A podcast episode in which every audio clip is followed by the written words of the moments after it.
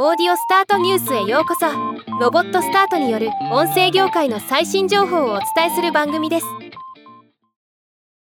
Amazon Audible が第170回直木賞と芥川賞の受賞作品に加え候補作品のオーディオブックを近日配信すると発表しました。今日はこのニュースを紹介します。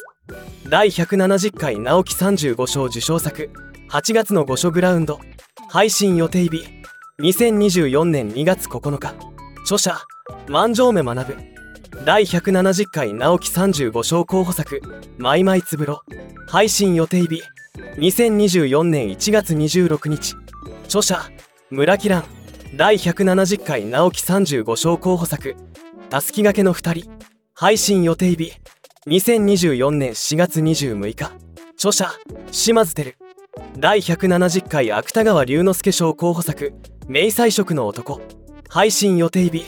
2024年4月5日。著者安藤補正。ではまた。